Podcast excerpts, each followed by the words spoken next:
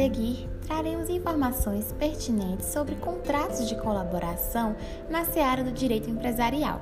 Para ficar por dentro e saber tudo sobre esse tema, ouça o nosso podcast até o final.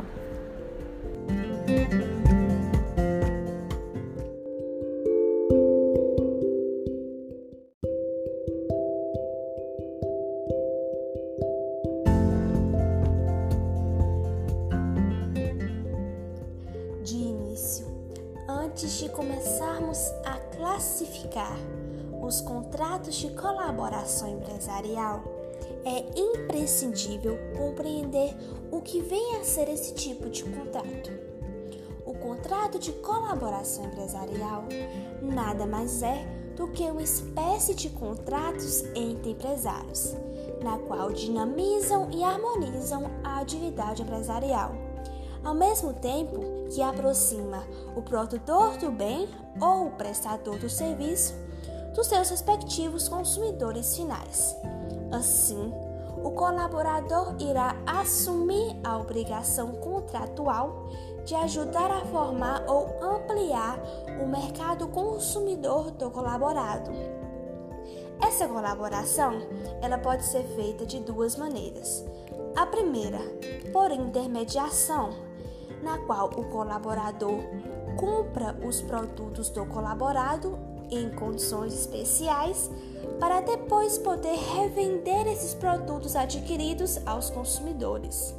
Já na colaboração por aproximação, o colaborador não adquire os produtos do colaborado, mas apenas consegue compradores para esses produtos.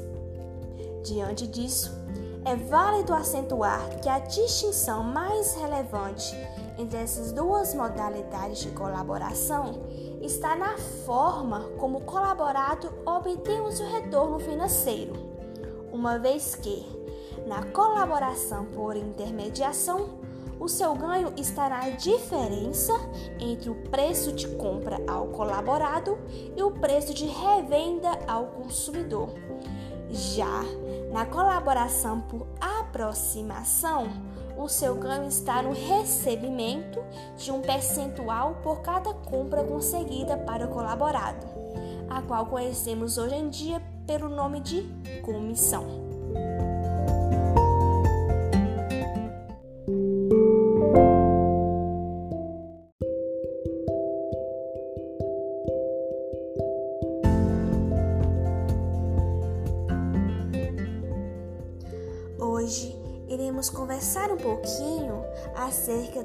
Subordinação empresarial nos contratos de colaboração. Essa subordinação, em resumo, representa a obrigatoriedade de o colaborador manter uma organização de sua atividade seguindo os padrões fixados pelo colaborado. Além disso, é importante salientar que na maioria dos contratos existentes há entre o colaborador e o colaborado uma relação de subordinação. Todavia, há alguns em que o grau de subordinação é maior. Já em outros, a subordinação pode não ser tão enfatizada naquele determinado contrato. O que realmente deve ser analisado é se essa subordinação empresarial, típica dos contratos de colaboração, é suficiente para caracterizar esses acordos como relações contratuais assimétricas, a justificar o dirigismo contratual como forma de tutelar os interesses dos colaboradores, os quais seriam, na visão de muitos, contratantes vulneráveis ou hipossuficientes. Mas aqui é indispensável acentuar que, na visão de muitos outros, essa tese não se sustenta, uma vez que os empresários são profissionais dos seus respectivos ramos e negociam com outros empresários como iguais, por mútua vantagem e por mútuo consentimento. Motivo pelo qual eles necessitam ter essa liberdade significativa para contratar entre si e, por outro lado, suportar também os prejuízos normais dessas determinadas contratações.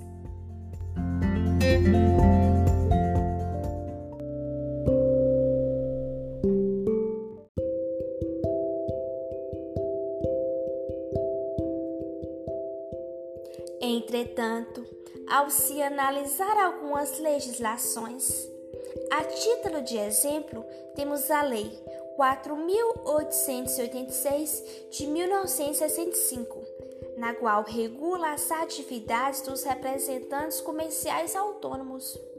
Pode-se perceber, através desta lei, que ela é extremamente limitada e protetiva, fato que vai totalmente contra a essência dos contratos empresariais, tais como a sua liberdade para contratar e estabelecer entre si os termos e condições do vínculo contratual. Lembrando que Embora existam essas leis trazendo entendimento contrário acerca dessa liberdade contratual, hoje já existe julgados no Superior Tribunal de Justiça que reconhece o caráter empresarial dos contratos de colaboração e também a plena validade das suas cláusulas serem livremente pactuadas entre as partes, de modo que melhor lhe convierem.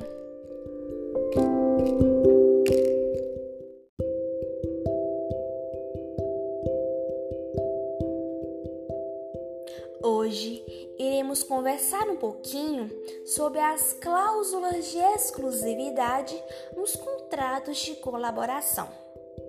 Primeiramente, é oportuno salientar que essas cláusulas são indispensáveis nos contratos de colaboração, uma vez que visam assegurar ao colaborador o retorno dos investimentos que eles fizeram para iniciar essa colaboração. Desse modo, por exemplo, fica o colaborado obrigado a não comercializar diretamente seus produtos na região do colaborador, nem por meio de outro colaborador. Ainda sob as cláusulas de exclusividade, geralmente presentes nos contratos de colaboração empresarial, é importante lembrar que, embora elas sejam absolutamente justificáveis aqui, do ponto de vista do direito empresarial, muitas vezes elas são impugnadas no âmbito do direito concorrencial, a qual, em algumas situações, afasta tais estipulações, por entenderem que essa exclusividade pode gerar efeitos nocivos à livre concorrência. Outro fator relevante é que essas cláusulas só são contratadas quando se justificarem economicamente para ambas as partes. Se determinada relação contratual entre empresários prevê uma cláusula de exclusividade, é porque essa cláusula tende a ser vantajosa para ambas as partes. Caso contrário, ela não teria nem sido estipulada.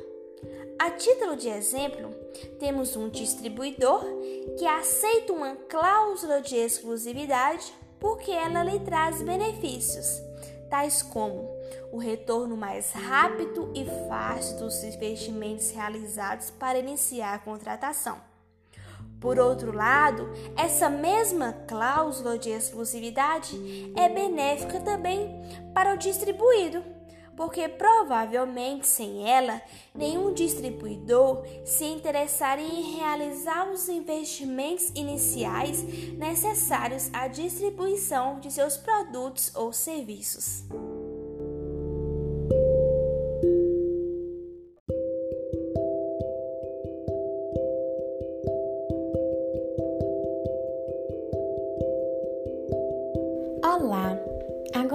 Conversar um pouco sobre comissão mercantil.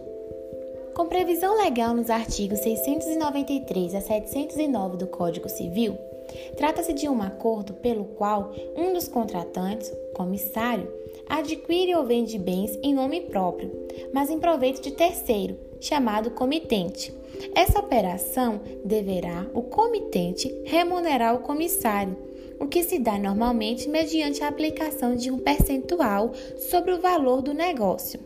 O pagamento é chamado de comissão, conforme ratifica o artigo 693. O contrato de comissão tem por objeto a aquisição ou a venda de bens pelo comissário, em seu próprio nome, à conta do comitente. Muitas pessoas confundem o mandato mercantil com a comissão mercantil, mas você não estará incluído, pois aprenderá aqui a diferença destes.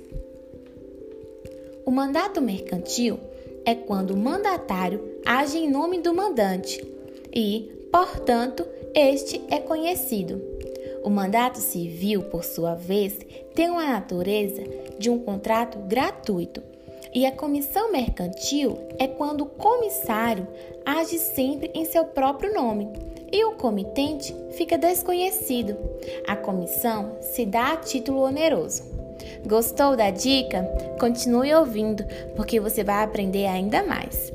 Voltando agora para o contrato de comissão mercantil, ele é classificado como um contrato bilateral, pois cria obrigação para ambas partes, consensual, pois faz pelo simples consentimento das partes, e oneroso, pois incube ao comissário a remuneração pelos serviços prestados. Uma característica crucial do pacto de comissão é o fato do comissário contratar em seu próprio nome, obrigando-se pessoalmente, por mais que tenha atos direcionados do comitente. Vale ressaltar que nada impede de o comissário revelar o nome do comitente. A declaração por si só não desnatura o contrato.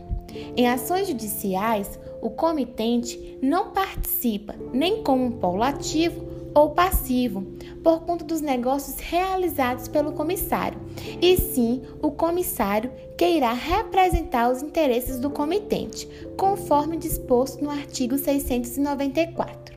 Esse contrato é chamado de intuito personae Vale ressaltar que o comissário poderá alterar as referidas instruções do comitente a qualquer tempo, modificando as características transacionadas, sejam elas preço, forma e condição de pagamento.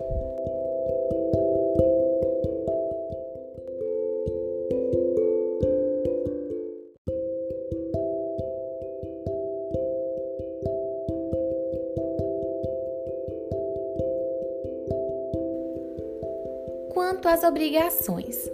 As obrigações do comissário estão previstas no artigo 695 ao 700 do Código Civil de 2002. Vale ressaltar que, caso o comissário dilate o tempo para o pagamento das prestações contratadas como terceiro, o comitente deverá ser notificado da dilação do prazo. Caso o comissário não repasse essa informação, ficará responsável pelas consequências. As obrigações do comitente, a principal é realizar o pagamento das comissões devidas ao comissário. Caso não conste no contrato o pagamento, incube ao comissário a comissão em patamar usualmente utilizado no lugar em que o negócio é realizado. O pagamento deverá ser à vista, salvo houver acordo em sentido contrário. O comissário poderá ainda deter de bens do comitente para reter em função da comissão. Ademais, cabe ainda ao comitente suprir o comissário para a realização da função designada e até mesmo ser ressarcido se porventura o comissário tem adiantado algum valor para o bom desempenho da função. A cláusula del credere é uma regra em exceção, no qual deverá o comissário responder solidariamente com as pessoas com quem houver contratado, hipótese em que o comissário terá direito a uma remuneração maior para compensar o ônus assumido. Em relação à extinção do contrato de comissão.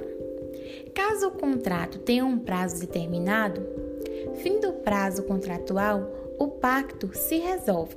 Sem necessidade de aviso prévio e sem indenização para nenhum dos contratantes. Entretanto, nas hipóteses do contrato com prazo determinado ou indeterminado, cuja rescisão ocorra antes do fim do prazo, aquele que se sentir prejudicado, seja ele comissário ou comitente, poderá pleitear perdas e danos, conforme dispõe no artigo 705.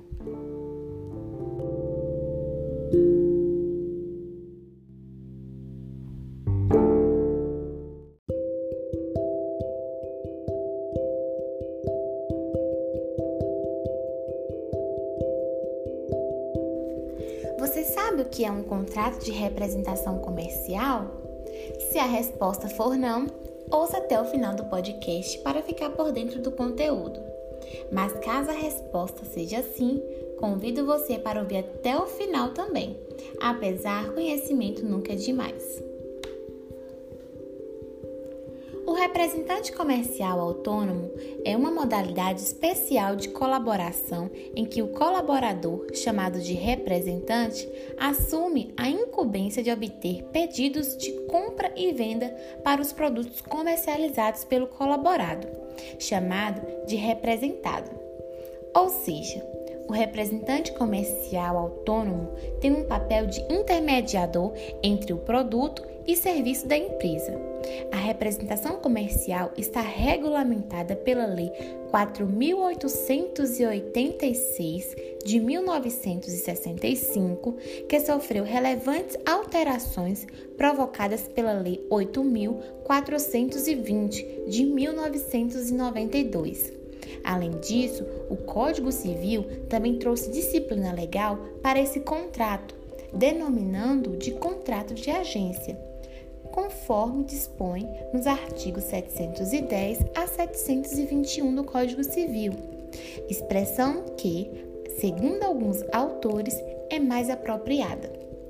No artigo 1 da Lei 4886 de 1965, a representação comercial é exercida por pessoa física ou jurídica e não existe vínculo empregatício, é exercida de forma não eventual, o profissional pode representar mais de uma empresa e realiza mediação de negócios, recebendo pedidos e os transmitindo aos representados, conforme dispõe o artigo 1 da Lei 4.886 de 1965.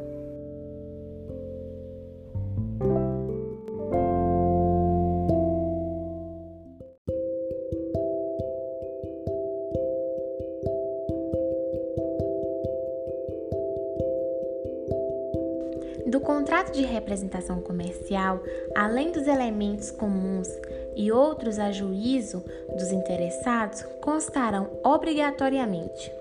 Condições e requisitos gerais da representação, indicação genérica ou específica dos produtos ou artigos objetos da representação, prazo certo ou indeterminado da representação, indicação da zona ou zonas em que será exercida a representação, garantia ou não, parcial ou total, ou por prazo certo, da exclusividade de zona ou setor de zona, retribuição e época do pagamento pelo exercício da representação, dependente da efetiva realização dos negócios e recebimento ou não pelo representado dos valores respectivos.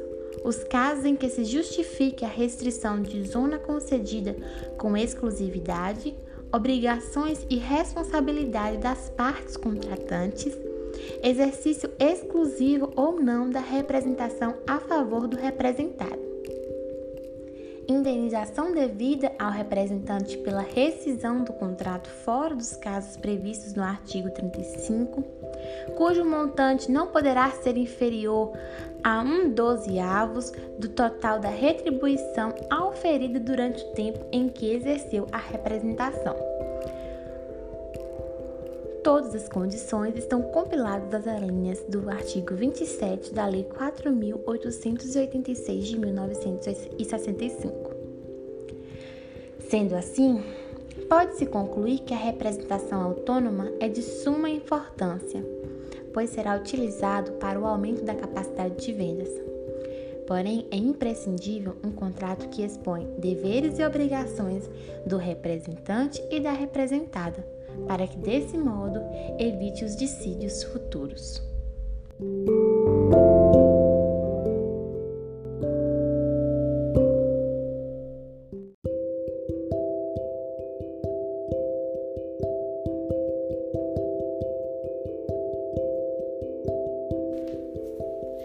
Vamos abordar agora o tema concessão mercantil.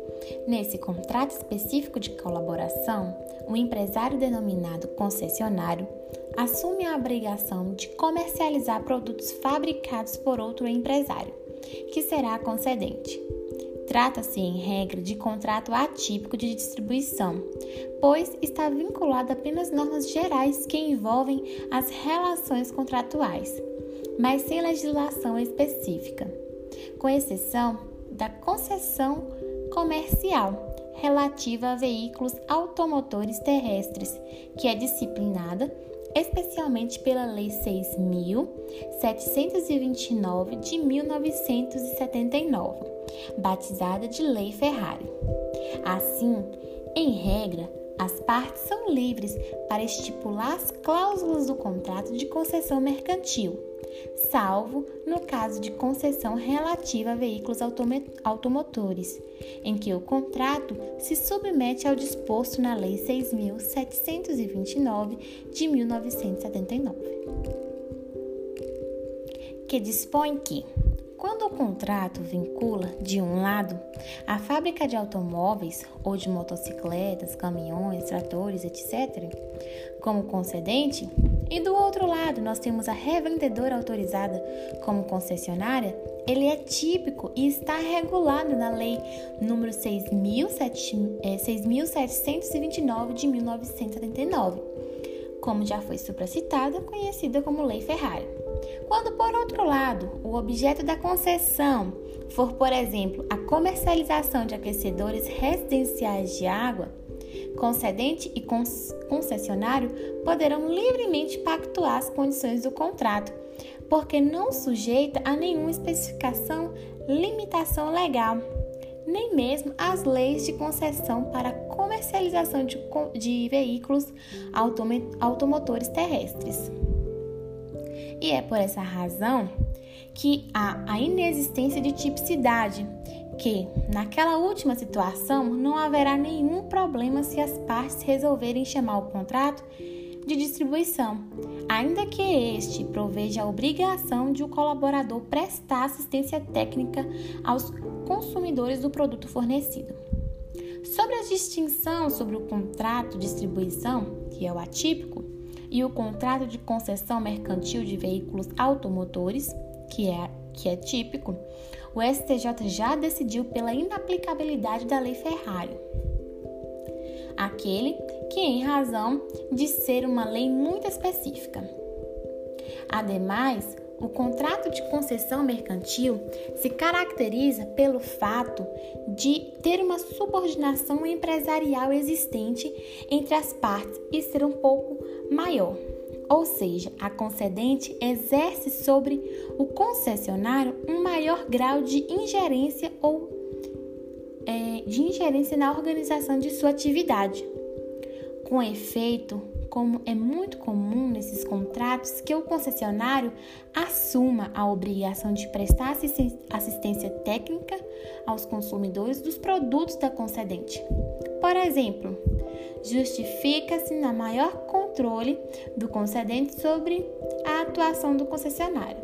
Ressalta-se que, por fim, no contrato de concessão mercantil, que se configura como um contrato de distribuição intermediação, é comum a presença de algumas cláusulas contratuais essenciais, dentre as quais podemos destacar a exclusividade de distribuição, que obriga o concessionário a comercializar apenas produtos fabricados pela concedente, a de exclusividade de zona ou de territorialidade, que obriga, por outro lado, a concedente a só comercializar seus produtos na área de atuação do concessionário por intermédio deste.